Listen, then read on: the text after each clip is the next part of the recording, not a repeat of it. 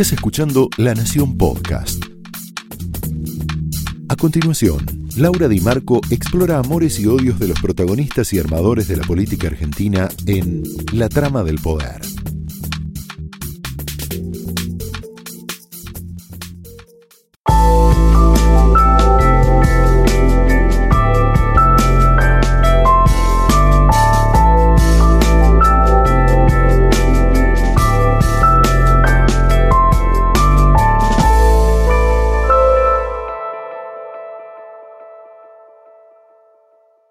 Hola, muy buenas noches. Bienvenidos a la trama de esta noche que tiene que ver, tiene un protagonista muy particular, una figura muy importante de Cambiemos, que tiene una llave, una llave que es la llave del Senado.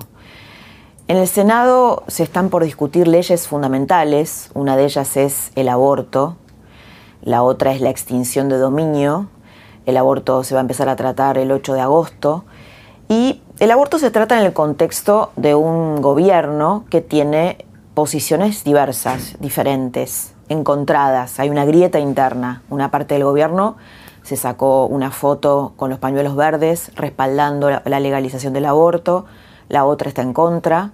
Eh, en la parte, que, la parte del gobierno que, que, cuestiona la despenalización, una de las militantes más importantes es la vicepresidenta Gabriela Michetti, que esta semana tuvo declaraciones sorprendentes.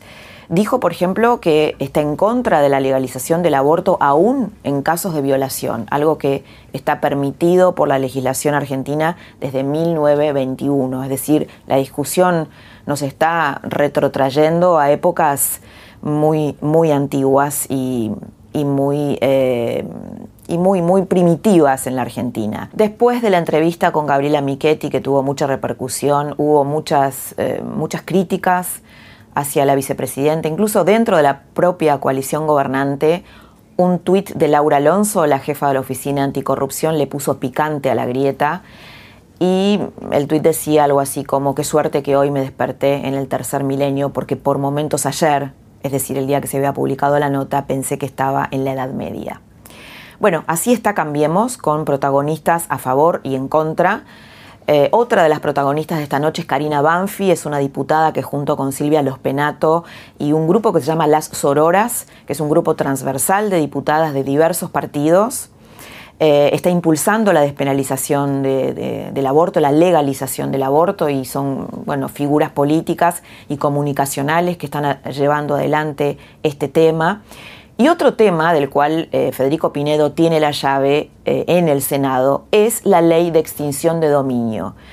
La ley de extinción de dominio que nos interesa a todos porque tiene que ver con una ley reparatoria de recuperar lo robado, lo robado por la corrupción, lo robado por el contrabando y lo robado por el narcotráfico. Pero creo que en este punto lo que más nos interesa es lo robado por la corrupción. Y esta es la discusión que la política se va a dar en estos días. El tema con la ley y de la que vamos a hablar con Pinedo en un rato, es eh, que va a perder estado parlamentario, tiene media sanción y si no se trata rápidamente, la ley se va a caer en el Senado.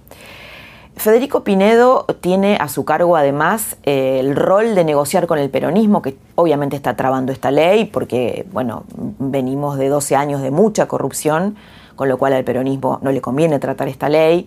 Obviamente Pinedo tiene que negociar con el peronismo muchas, muchas otras cosas. Y también tiene que, no sé si negociar, pero sí tratar temas de la economía argentina y que, hablamos con Pinedo también, de cuestiones eh, de las tarifas también, porque va a haber una regulación con las tarifas, porque Cambiemos está en un momento crítico. Eh, la, la economía está en un momento crucial, la Argentina se debate en un momento crucial en donde está por un lado acosada por un peronismo que quiere volver al poder y por otro lado por mercados que le están marcando la cancha Cambiemos y al presidente Macri. Eh, por momentos es, un gobierno que pareciera que, que no se anima a mm, dar los nombres o a mencionar con nombre y apellido quiénes son los que le están marcando la cancha. ¿Está doblegando el mercado a la política? De eso vamos a hablar con Pinedo, entre otras cosas. Eh, ¿Le pasará a Macri lo mismo que, que Alfonsín, que, se vio acosado por un mercado económico, o podrá doblegarlo, o podrá salir adelante? Federico Pinedo es además una figura importante eh, porque tiene reminiscencias históricas. Su abuelo, Federico Pinedo, que era ministro de Economía en 1940, propuso un plan, un plan que tal vez es, era la última oportunidad de la Argentina de convertirse en un país exportador y de encaminarse a una senda de desarrollo. Ese plan fracasó por falta de apoyo político. De todo esto se trata la trama de hoy, que empieza así.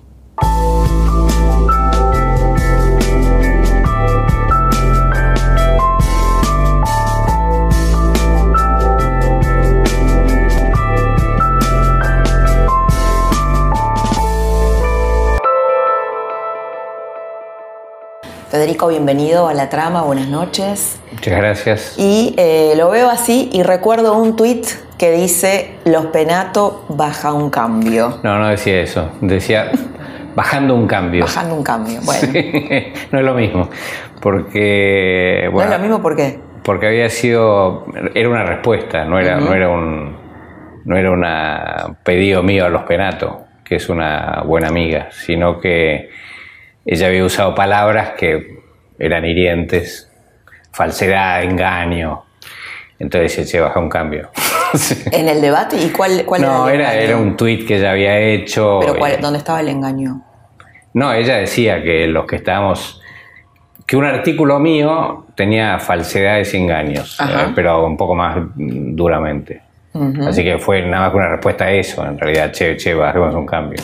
No usemos palabras que después pueden herir y, y dificultar un tratamiento que tiene que ser más más maduro, ¿no? Sí, bueno, igual hay de los ambos lados, ¿no? Por supuesto, por supuesto. Claro, cuando Pero se después dice dijeron nosotros... que yo era una especie de machista, que le quería decir que se calle porque era mujer, bueno, una enfermedad. Ah, no, sé, bueno, no, bueno, tiene no. nada que ver. No, bueno, pero cuando se dice nosotros defendemos la vida, pareciera que la gente que está a favor de la legalización defiende la muerte, ¿no? Y en realidad Ah, no por es supuesto, así. por supuesto, es lo mismo. Si yo le dijera asesina, eh, penantes me diría flaco bajo un cambio.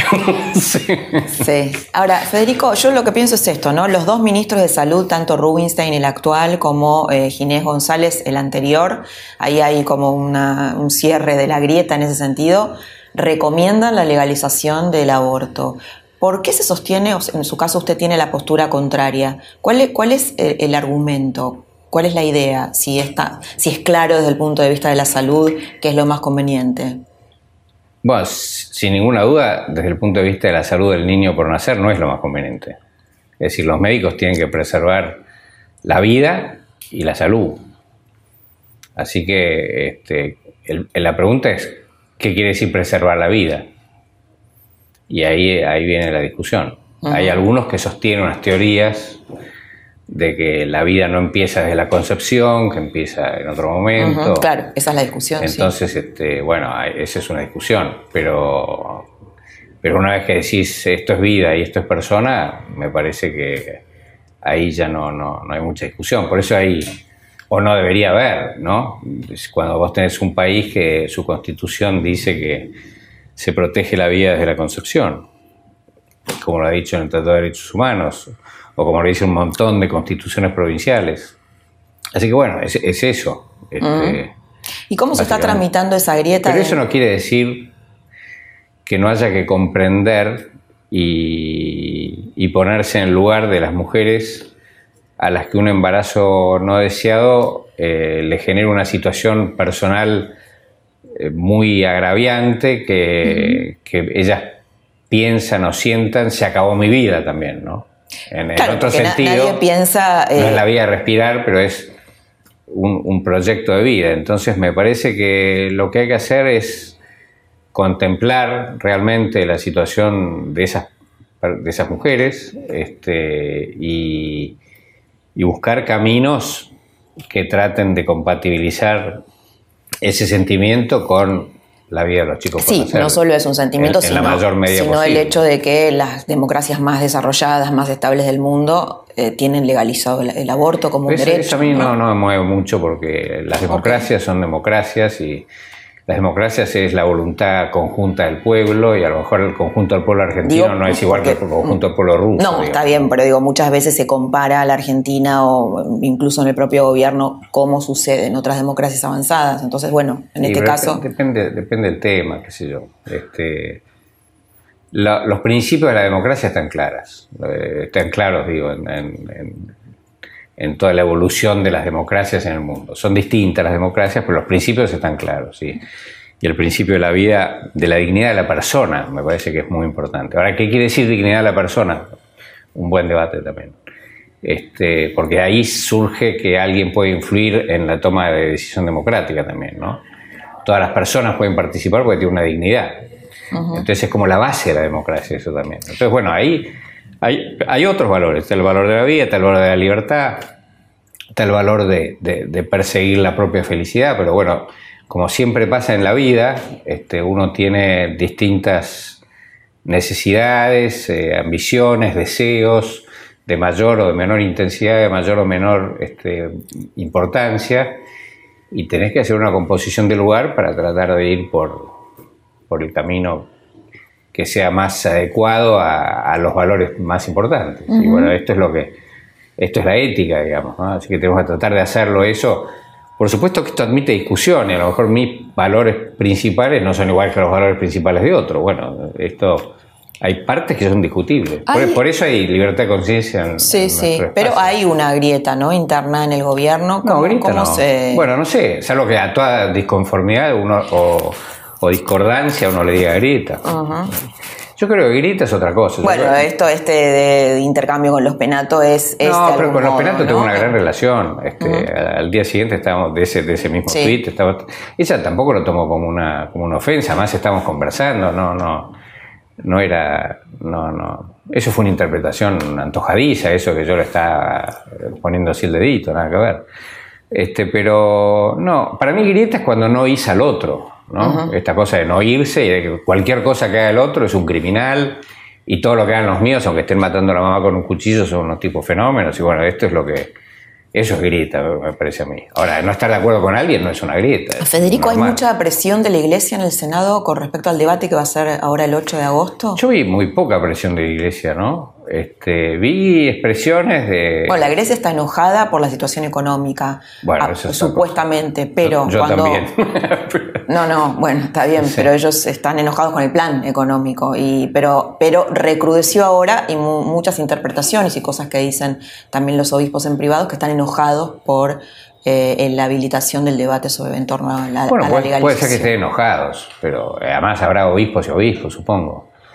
Pero más bien me parece como que la iglesia fue bastante estuvo bastante lejos del, debate, ¿no? Salvo algunas instituciones de la iglesia que, que participaron activamente en las exposiciones, eh, que sea universidades, eh, escuelas, eh, no sé, distintas entidades vinculadas con, con, con, la religión en realidad. Este, pero no, no, no, no veo una presión de la Iglesia.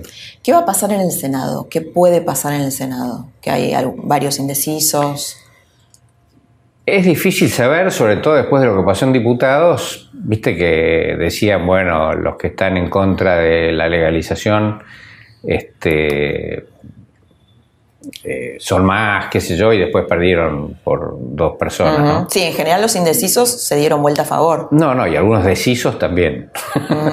algunos decisos que decían que iban a hacer una cosa y hicieron la contraria. Este, pero. Así que ahí me parece que hay un margen que hay que, respetar, de, de duda, ¿no? Ahora, a mí me parece que mm, el Senado es posible dar una discusión haciendo una diferenciación entre no aplicar pena, que vulgarmente se llama despenalización, por un lado, y legalización, o sea, que sea obligatorio hacerlo por el otro. Me parece no, obligatorio no, que es un derecho. Bueno, obligatorio para los, acceder, por ejemplo, para los hospitales públicos.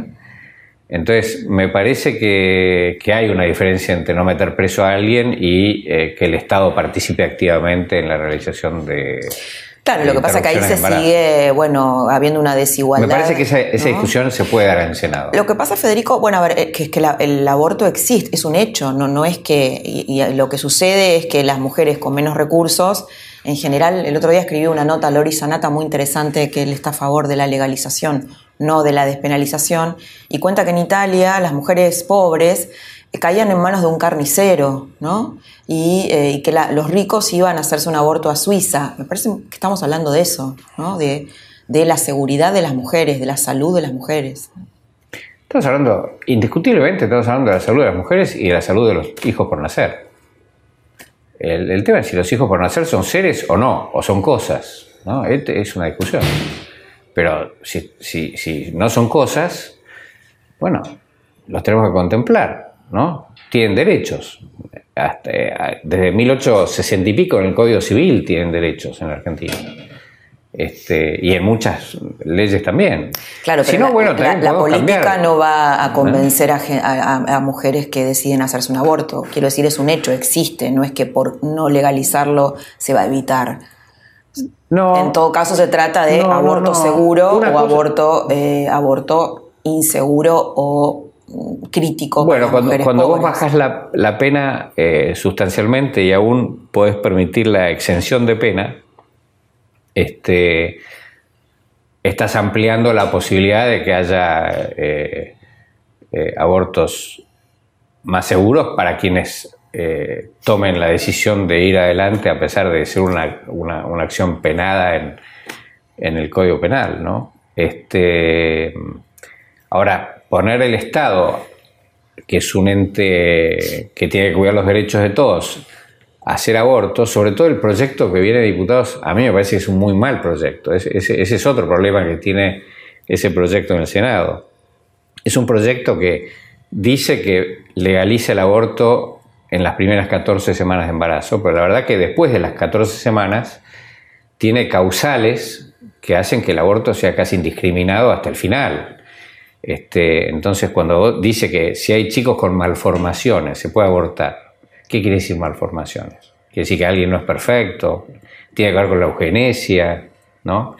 ¿Hasta dónde se puede interpretar? Ahí ya estamos en la postura del Papa, ¿no? No, pero no, no del Papa. estamos con una postura que hay muchos que, de los que votaron a favor que dicen, no, no queremos decir eso. bueno, claro. si, no quieren decir eso, no lo digan, ¿no? bueno, pero se puede mejorar. Se puede mejorar. Entonces, si se mejora, bueno, habrá que cambiarlo y por eso digo que el proyecto de diputados me parece que es malo.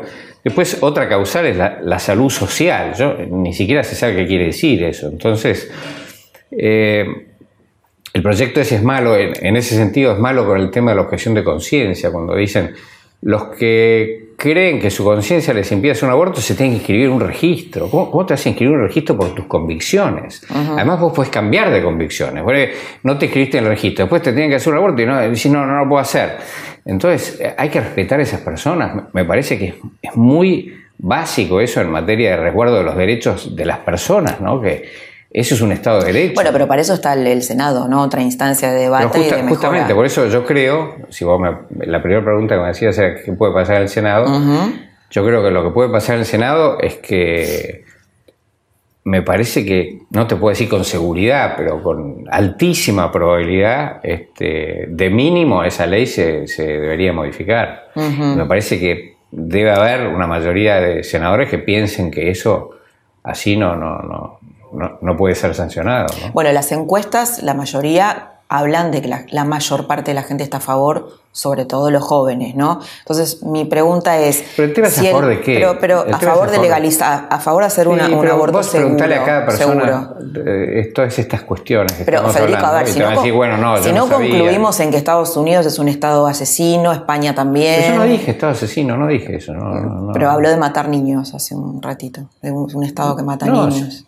Claro, bueno, no sé si dije matar niños, pero lo que digo es un Estado que se dedique a hacer abortos, dije, ah, no, a matar niños, pero este, eh, terminar con la vida de seres vivos, de chicos por nacer. por eso digo, bueno, está bien, entonces deberíamos concluir que todas las democracias del mundo más importantes, eh, no sé, están en, la criminalidad. Pero no, no, es criminal. La criminalidad depende, eh, depende de lo que digan los códigos penales. en Estados Unidos hasta ahora está descriminalizado el aborto por un fallo de la Corte. Eh, así que no es, un acto criminal. La criminalidad es una convención. Es que, cuáles son los valores principales de una sociedad y la violación de esos valores se le aplica una pena. Eso es la criminalidad. La sociedad puede decir, no, esta, esta, esta conducta este, no, la, no la considero eh, eh, de un valor superior a todo y no, y no la criminalizo. Que de Eh, hecho, en Estados se- Unidos está legalizado, no está, no está en Estados Unidos pasa un poco de todo. En Estados Unidos hay pena de muerte. también, Sí, ¿no? sí, por supuesto. Pero que es lo mismo, es lo mismo. Entonces ellos dicen, de acuerdo con su criterio democrático, ellos dicen, bueno, nosotros creemos que es más importante el valor de que un señor no haga tal delito que el valor vida del señor. Entonces lo matan. Bueno, eso es la, cri- la criminal. La criminalidad Mm. Bueno, es más grave el, el otro delito que como la muerte del ejemplo tipo. Estados Unidos, pero Uruguay, España, Pero bueno, que- los, los es que son principales estas países, discusiones, son discusiones permanentes de, de todas las democracias. Es así. Hay un montón de democracias que tienen este, pena de muerte. Y bueno, yo, yo la verdad que no estoy de acuerdo. Pero, pero bueno, y otros me dirán, pero las democracias avanzadas tienen pena de muerte. Y está bien, qué sé yo, no sé, tendrán. Pero bueno, a mí personalmente no me parece bien. Yo lo único que pido es que me respeten a mí. ¿no? Obvio, obvio. Ya es mi- son mis valores. Y otro señor tiene otros valores, me parece muy Ahora. Federico, un presidente que habilita la discusión, ¿no? Porque no se sabe, usted mismo me está diciendo, no se sabe qué va a pasar en el Senado. Mm. Y que esa discusión fracase, que finalmente el aborto no, eh, la ley del aborto, de la legalización no salga. ¿No es un fracaso para el gobierno? No, no. No. Eh, hablé con el presidente este, estos días. Me dijo, deja totalmente en claro que, que ningún senador pueda decir yo voté por sí o por no, porque el gobierno me dijo que vote por sí o por no. Lo único que quiere el presidente, me dijo el presidente, y transmitirlo así, es que cada senador vote de acuerdo con su conciencia. Punto. Es lo único que yo quiero. Así que que nadie diga a nadie que votó porque el gobierno le conviene, no le conviene, le dijo, no le dijo, no va a pasar eso. No va a pasar eso el presidente. Siempre puede haber un flaco del gobierno que llame a otro y diga, che, vota que no, otro que diga, vota que sí.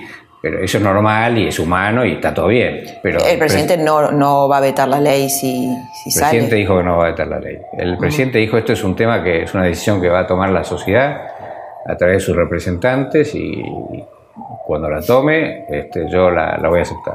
Bueno, lo saco del tema de, de la legalización. Vamos a extinción de dominio. ¿Cómo no? Eh, la, la sociedad está muy, eh, por lo menos el, el grupo de la sociedad más, más crítico con el anterior gobierno, bueno, espera esta ley de recuperación de lo robado. Pero usted no está de acuerdo con la ley o cómo se formuló la ley y probablemente el, el Senado deje caerla. ¿Por qué? No, no, ninguna, ni- ninguna de las dos cosas. Yo estoy de acuerdo con la ley. eh, O por lo menos no como salió diputado. Ah, eso ¿no? sí, como salió diputado, no. Casi nadie está de acuerdo con cómo salió diputado. Este, el Senado le dio un tratamiento muy intenso al, al tema eh, el año pasado y había, yo no te diría unanimidad, pero, pero casi unanimidad de todas las entidades importantes del derecho y del derecho penal de que era un proyecto que, que no eh, es compatible con la Constitución, ¿no? Y que tenía contradicciones flagrantes. En una cosa, en un artículo decía una cosa, en otro decía la contraria. Bueno, una cosa inaplicable que no estaba mal hecho en, en la mirada de academias, colegios de abogados, penalistas, eh, jueces, camaristas, bueno, Era porque hacía, había un no, era una ley kilométrica que fueron agregando una idea de uno, otra idea de otro, que yo al final quedó una cosa que no es coherente y que tiene una serie de problemas. Entonces, frente a eso, eh, generamos un- una acción el año pasado para ver si podemos tener un acuerdo en hacer un dictamen alternativo a esa ley, o sea, diferente de esa ley, y mandarlo de vuelta a diputados para que elijan entre la versión del Senado y la versión de diputados. Y mm, eh, la posición de, de un sector importante del peronismo fue si el- la- los diputados nos garantizan que van a aprobar lo del Senado, este, eh, nos garantizan informalmente en, re- declara- en reuniones, bueno, entonces lo, lo sancionamos, eso era el año pasado. Este, esto no pasó, los diputados no, no- no- no decían nada, o un sector de los diputados peronistas no decía nada, y entonces ahí quedó. Este, frente a eso, yo seguí trabajando con el Ministerio de Justicia de la, de la Nación y presenté un nuevo proyecto. Este, y ese proyecto aspiro a que se transforme en el dictamen de la ley, del proyecto que viene de diputados, para que el Senado lo apruebe al, al proyecto mío o algo parecido y, y lo mande de vuelta a diputados y se sancione la ley. Eh, esto es posible, porque el otro día en un discurso público el senador Pichetto, el, jefe de la oposición, el partido, del bloque más grande de la oposición, dijo que el proyecto de Pinedo era un proyecto serio, que estaban analizando a ver si lo podían este, transformar en dictamen para votar la ley, así que bueno, ojalá que eso pase. Es decir, ¿el peronismo no está poniendo palos en la rueda con el proyecto? Digo, porque se trata del, gobierno de ellos, ¿no?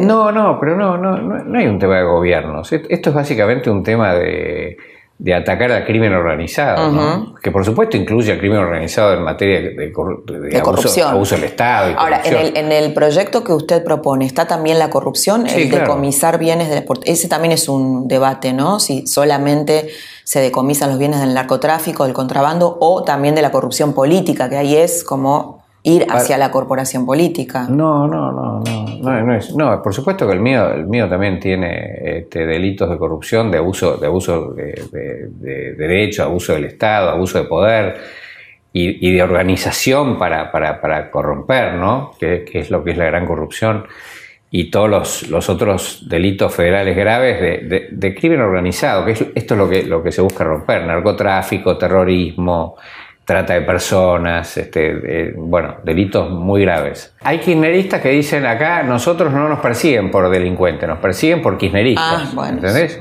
Yo digo, no, no, nadie persigue por kirchneristas. Acá se persigue por corrupción. Por supuesto. Y cuando hay corrupción, no importa el sombrero que tengas, tenés que pagar. Y además por procesos probados. Como, como estamos actuando frente a gente de Cambiemos también. ¿no? Hay un tema de, de dirigentes de Cambiemos que han estado acusados o están procesados o están investigados por, por vínculos con el narcotráfico y lo primero que hicimos es constituir una comisión de ética que integro, por otro lado, de Cambiemos y, pedirle a los partidos que suspendan las afiliaciones de, de, esas personas. Quiero que se apruebe la ley de extinción de dominio, que es una ley que lo que busca es quitarle los los bienes mal habidos a los, a los que hacen crimen organizado, sea de narco, o sea. Sí, a ver, Lázaro Báez, que era un cajero de un banco y es un multimillonario. ¿Qué va a pasar con Lázaro Báez? Lo dirá la justicia, yo, soy presidente. No, pero digo, me parece como una figura icónica de Por supuesto, y bueno, por eso está preso. Obvio. O sea, yo tengo una opinión personal, pues el señor está preso, este, pero, y tengo una, una idea personal de lo que yo veía también, ¿no? Yo era diputado nacional, yo veía que todos los, años se aplicaba el doble en rutas el presupuesto nacional en Santa Cruz que en Córdoba.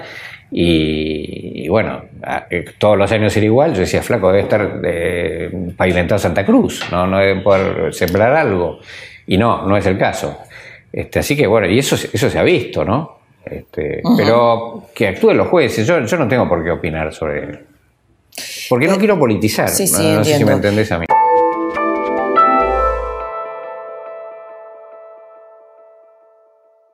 Tema económico, Federico, creo que es eh, la preocupación de la mayor parte de la Argentina.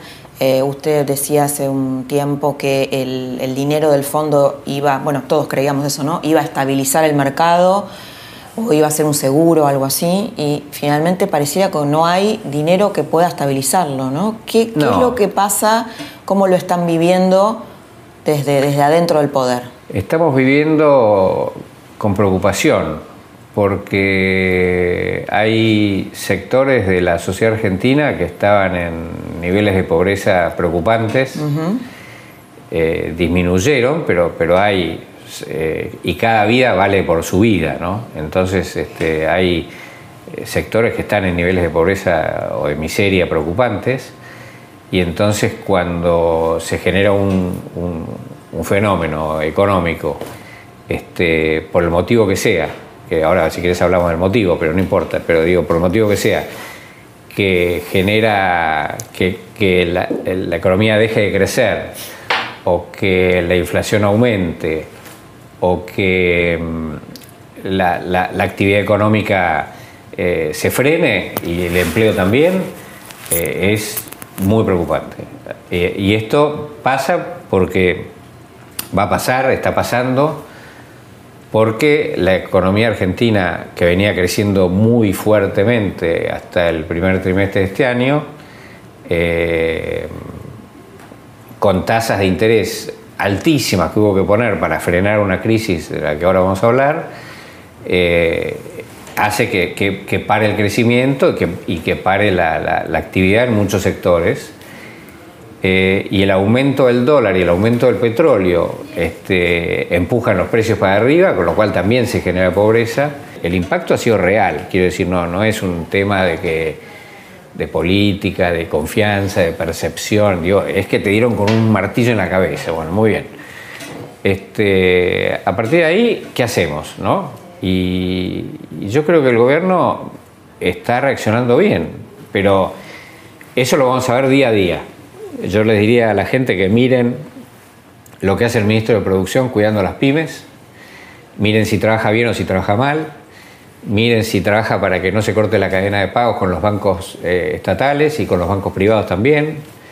Eh, miren si están generando puentes para pasar los tres o cuatro meses más complicados que, que, son los que nos hemos metido ahora. Miren si nos ocupamos más de los más necesitados. Miren a la ministra de Acción Social, Carolina Stanley eh, miren a, los banqueros que tienen, y sobre todo al Banco Central, que tiene mucho que ver con esto de cómo se controlan las expectativas, si actúan con profesionalidad o no.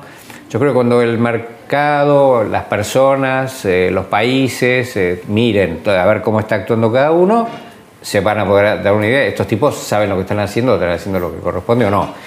Yo, a mí no me queda duda que sí. Este, eso en, en primer lugar. Después Usted, eh, perdón, mencionó eh, a Carolina Stanley y la situación social, bueno, y hablamos de la iglesia antes. El otro día, en las jornadas de la pastoral social, la iglesia estuvo muy dura con respecto a la situación económica eh, delante de, bueno, María Eugenia Vidal y de Carolina Stanley. ¿Cómo, ¿Cómo vivió usted eso? yo creo que Habló de insensibilidad bueno, por parte del gobierno. En realidad no fue la iglesia, fue un, obispo. Fue Jorge Lugones, sí. Un obispo que es muy este, cercano al Papa Francisco. Sí, está bien. Mucha gente muy cercana al Papa Francisco, pero, digamos, eh, algunas de las personas cercanas al Papa Francisco eran María Eugenia Vidal y Carolina Stanley, que acababan de venir a ver al Papa Francisco, que estuvieron eh, una hora y media con él. y entonces cuando un obispo les dice a Carolina Stanley y a, María Eugenia Vidal que no tienen sensibilidad, me parece injusto. Y no solamente me parece injusto, sino me parece erróneo, me parece equivocado, me, parece un eh, error de percepción, es no conocer a las personas. Entonces, este, lo que yo digo es que María Eugenia Vidal, Carolina Stanley, el Gobierno Nacional son conscientes de la situación social, pero este, ellos trabajan para que eso se, alivie, se solucione, para estar cerca de, la gente acompañando esa situación. Eh, lo, que no se puede es hacer como que no existen los problemas externos a uno mismo, ¿viste? Existen y los tenés que afrontar. Y la diferencia está entre quienes los afrontan con la verdad y quienes mienten. Sí, también en, quienes saben resolver el problema, Por no pueden resolverlo. Absolutamente. Porque uno puede afrontarlo, pero también. Ahora, Federico, hay dos gobiernos, porque usted antes mencionaba al ministro de Producción, ¿no? Nuevo ministro de Producción, a Dante Sica. Dante Sica, sí.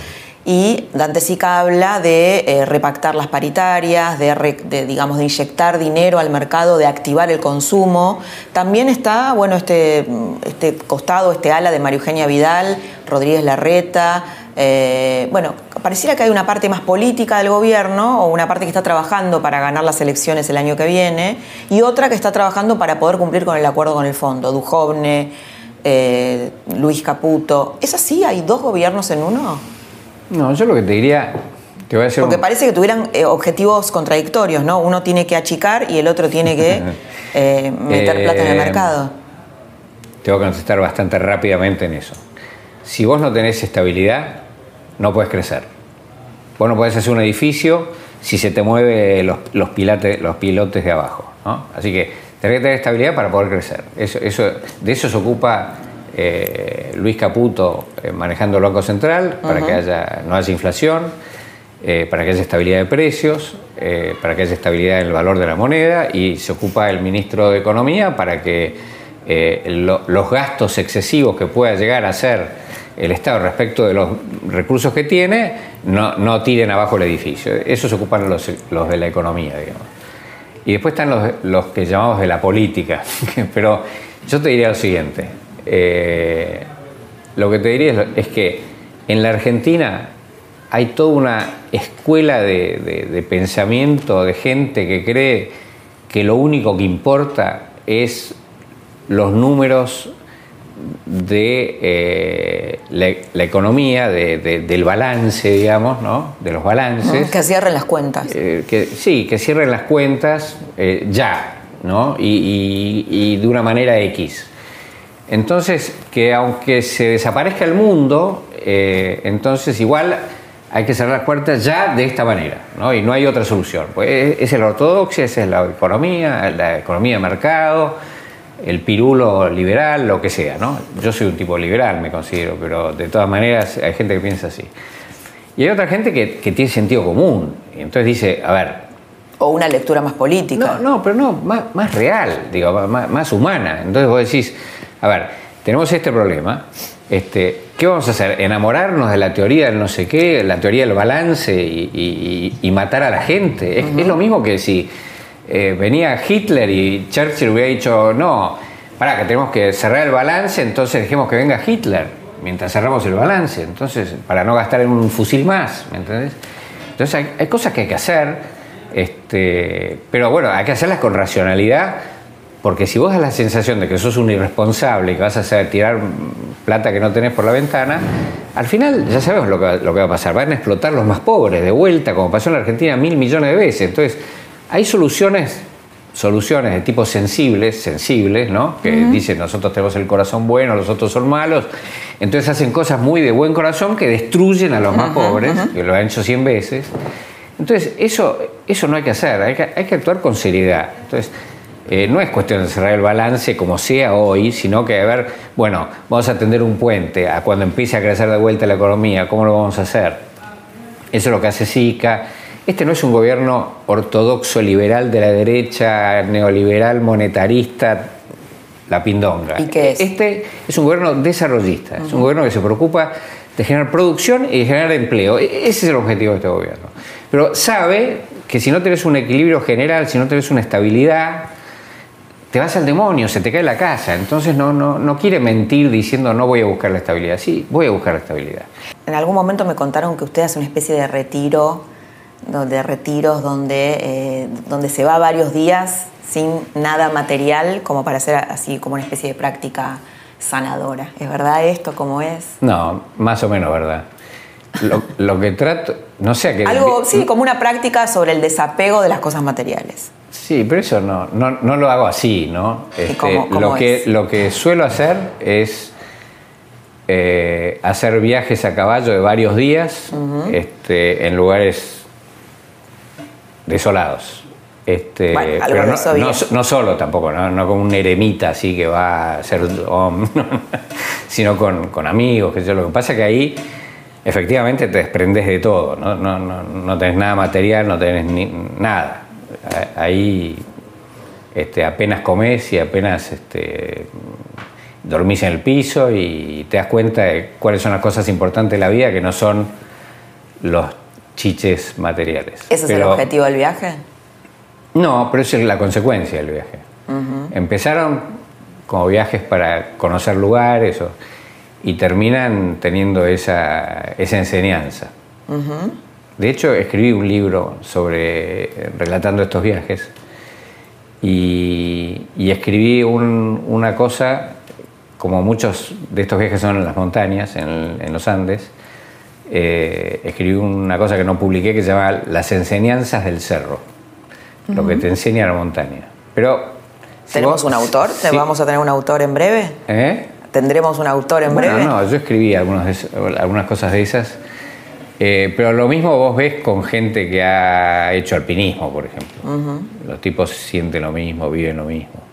Es muy, es muy lindo eso de ir hasta lo que es humano y nada más que humano. Mi último libro se llama Ser humano, que es sobre qué es lo que es más esencial este, de, la, de la persona como persona, qué, qué, es lo que hace que efectivamente seas distinto que el resto de la creación, ¿no? los seres humanos la influencia del amor y de la libertad. Por eso toda esta discusión que estamos teniendo del aborto me parece una discusión profunda.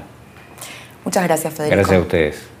Federico Pinedo, una figura clave, el presidente provisional del Senado, explica sus argumentos por, por los cuales está en contra de legalizar el aborto en la Argentina y sus argumentos sobre la complejidad de recuperar lo robado en la Argentina.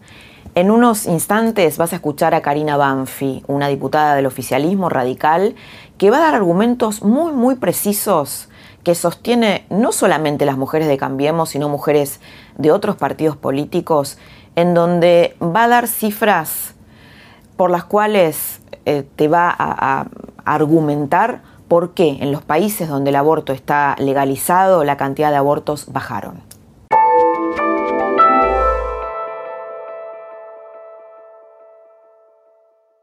Karina Banfi es una diputada radical, integrante de la coalición Cambiemos, que eh, responde al sector de Ernesto Sanz y que tiene argumentos muy interesantes sobre la legalización del aborto y constituye junto con otras diputadas, incluso de la Cámpora y del Partido Obrero, un grupo muy especial que se llama las Sororas. Viene de sororidad, la solidaridad de género y que se formó para debatir esta ley trascendental en la Argentina.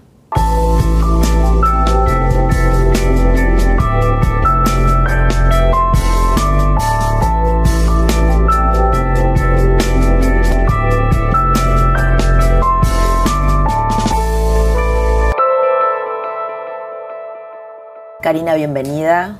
Buenas noches. Eh, la trama de esta noche es ver qué está pasando con el tema del aborto en el Congreso, que ahora se viene el debate en el Senado. Y esta semana la verdad que asistimos a declaraciones muy sorprendentes de la vicepresidenta Gabriela Michetti eh, dentro de la misma coalición eh, gobernante que habilita el debate y en la que dice que está en desacuerdo de, con respecto a la legalización aún en casos de violación. ¿Cómo, cómo tomaste estas declaraciones, esta posición? Bueno, en realidad es parte del debate que venimos escuchando y de alguna manera en diputados hay muchos diputados que opinan como Gabriela con respecto principalmente al punto de ir más allá de lo que ya en, el, 1921 se había saldado en el Código Penal, eh, como es el caso de la violación o cuando corre peligro la vida de la madre eh, sean, se puedan practicar abortos no punibles, ¿no? o sea, abortos legales. Eh, no me sorprendió, conocía su opinión, eh, creo que fue fuerte leerlo.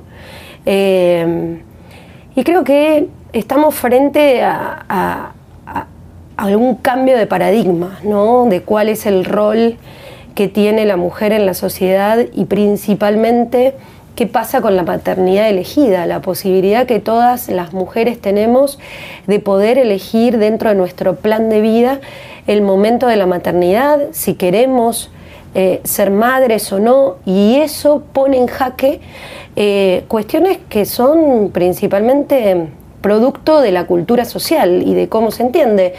Hay dos tipos de pensamiento con respecto a esto, algunos que siguen la línea de Gabriela y otros que siguen una línea en donde para nosotras, y, hablo en primera persona, de toda una referencia de mujeres en donde creemos que el derecho a elegir es lo que representa el aborto eh, como una práctica sanitaria, pero principalmente es lograr que la mujer deje de estar criminalizada en el Código Penal. Hoy estamos en libertad condicional y dependemos de la voluntad de un juez o de el aparato judicial de que no lleve adelante el proceso cuando toma conocimiento de que existe eh, una mujer que se ha practicado un aborto. Bueno, quienes seguramente muchos que te están escuchando y, no y están de acuerdo, no están de acuerdo con, despenalizar o por lo menos con legalizar, pueden pensar, bueno, el, el, bebé no puede elegir, ¿no? O se está matando un ser humano. Estos son los, un poco los argumentos de quienes están en contra. ¿Qué respondes a eso? No hay bebé. El primer punto que tenemos de diferencia es esto, la maternidad elegida, cómo vamos construyendo esa idea de que hay una existencia de un bebé y que no se juzga. Acá estamos hablando de una ley y estamos hablando del rol del Estado. La ley de, legalización del aborto no obliga a nadie. A lo sumo obliga al Estado, en donde le dice a la justicia no meta presa a una mujer y obliga a la salud pública a contener a esa mujer dentro del aparato sanitario para que pueda llevar adelante justamente esa decisión de en determinado tiempo de manera voluntaria interrumpir un embarazo. Ahí está el punto. Es un embarazo, no hay un bebé. Entiendo que haya personas que por sus creencias consideren que hay vida a partir de la concepción. seguramente esas personas no van a utilizar esta posibilidad que le da la ley de la interrupción voluntaria de un embarazo porque creen que existe un bebé. Hay otros que creen que no existe un bebé. Entonces el planteo de la existencia y de la vida me parece que es un planteo filosófico, pero que no viene a resolver el punto de fondo que está tratando esta ley.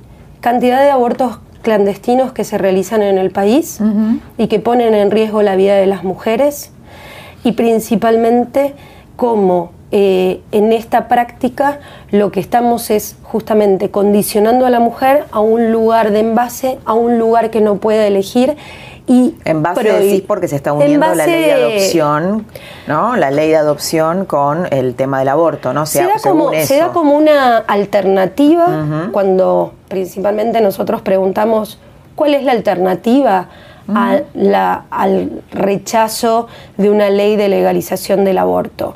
Y te dicen pueden darlo en adopción para hacer feliz a alguna familia que está esperando tener un hijo. Creo que eso es muy delicado, creo que no corresponde, creo principalmente que no corresponde por el niño nacido. Acá efectivamente cuando hablamos de adopción hay un niño nacido. Y cuando hablamos de aborto o hablamos de planificación familiar o hablamos de maternidad elegida, no hay un niño en cuestión, hay una mujer que toma una decisión si quiere llevar adelante un embarazo o no. Eso es lo que está en riesgo. Y no es una cuestión choica, o de la modernidad. Esto existió desde la época de la escarapela. que lo, unió con el nazismo, ¿no? Con el... Bueno, eso es gravísimo. Es muy grave. Principalmente porque esto existe desde, qué sé yo, mi abuela Sí, sí, eh, claro. Me hablaba de esto, eh, se conoce, existe la época de la escarapela. El problema es el manto. No es que se va a abolir el aborto, ¿no? El aborto existe, en todo caso. Existe y aparte la media sanción, lo que hicimos fue trabajar muy puntillosamente en los diferentes procesos, generando un sistema gradual, principalmente respetando las necesidades culturales que tiene un país, en cómo debe ir acondicionando en su tiempo justamente esta idea en donde el derecho a decidir es lo que hoy está en juego sobre las mujeres. Las mujeres que quieren continuar con un embarazo tienen su derecho a elegir continuar ese embarazo y tienen todo el aparato del Estado para protegerlas. Las mujeres que no quieren continuar con un embarazo, el único lugar que el Estado les provee es la clandestinidad. Tema sororas, este, este grupo de mujeres transversales que tienen en, diputados, que están desde Mayra Mendoza, diputadas de la Cámpora, con diputadas de Cambiemos, radicales, eh, del Partido Obrero. ¿Cómo conviven y cómo se formó este grupo? Bueno, este grupo al principio... Eh, suena, suena raro, ¿no? Suena muy raro, pero creo que es parte de una de una transformación que se va a ir, que, se, que, empezó y que se va a ir profundizando en la Argentina de un modo de hacer política diferente. Y creo que si hay algo que nosotros podemos colaborar es abrir una puerta a una relación distinta entre aquellos que opinan diferente y cómo en encontrar eh, algunos puntos en común para fortalecer justamente el trabajo que estamos haciendo acá, que es mejorarle la vida a la gente. Si hay una frase que dijo Romina del Pla cuando terminó la votación en ese chat de las auroras, eh, dijo, bueno, no sé, qué, no sé qué va a pasar con esto, no nos asustemos, cada uno va a volver a su partido, no es que vamos a formar un partido, ni esa es la idea. Pero ella dijo... lo estamos que hablando de gente, de diputada del PO, con del Partido Obrero, con, Cambiemos, con el Movimiento Evita, con el Frente Renovador. Eh, Y dijo Romina del Pla algo que a mí me pareció mm, que de eso se trata esto. Ella dijo, ahora nos vamos a escuchar más. Y creo que es eso lo que va a empezar a suceder en la política argentina, la posibilidad de entender que, a partir de, esto que propuso el presidente de la libertad de acción nos permitió reagruparnos de otra manera. Al principio nos mirábamos de manera este, sospechosa, pero estábamos sentadas todas en una misma hilera, que eran, bueno, aquellos que estábamos a favor y enfrente en las audiencias de los dos meses sobre la legalización del aborto se sentaban enfrente los que estaban en contra y entonces nos encontrábamos de pronto hablando, cuestionando, trabajando en equipo, haciendo las preguntas sobre cada uno de los aportes que traían los especialistas. Bueno, lo que pasa y a partir de ahí han padecido las mismas discriminación, ¿no? Totalmente. Más allá de que cada una pertenezca a espacios. Las mismas agresiones, las mismas discriminaciones. La misma exclusión. El, mismo rechazo a juntarnos entre nosotras, de parte de los otros, ¿no? Decir, ¿cómo podés abrazar a Mayra Mendoza? O cómo podés celebrar... Diputada de la Cámpora, Diputada de la Cámpora, ¿cómo podés celebrar con Vicky Donda? Eh, nosotros lo que celebramos fue... Eh, el deber cumplido de haber representado a muchas mujeres que el 14 de junio nos esperaban afuera y en cada una de sus casas pidiendo un cambio sobre su derecho a decidir.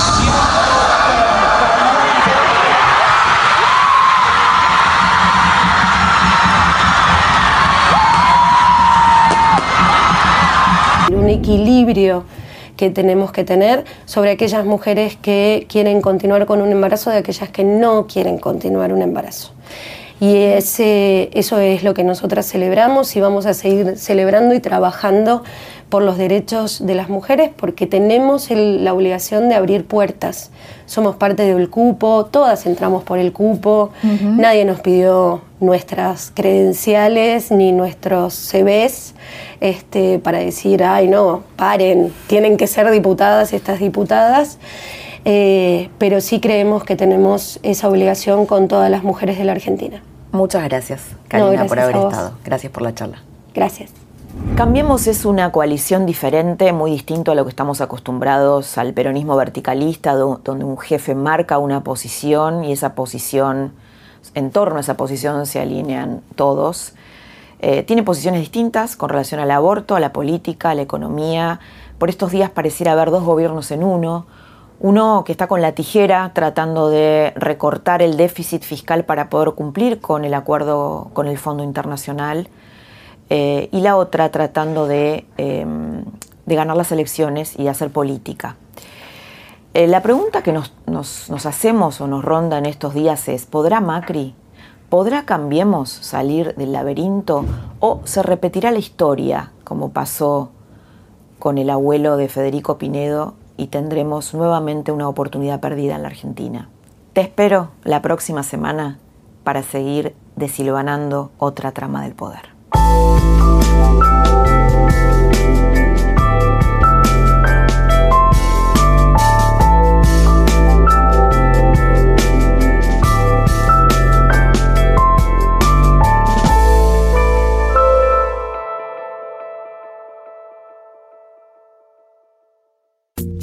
Esto fue La Trama del Poder con Laura Di Marco, un podcast exclusivo de La Nación. Escucha todos los programas de La Nación Podcast en www.lanacion.com.ar. Suscríbete para no perderte ningún episodio. Estamos en Spotify, Apple Podcast, Google Podcast y en tu reproductor de podcast favorito. Seguí escuchando La Nación Podcast.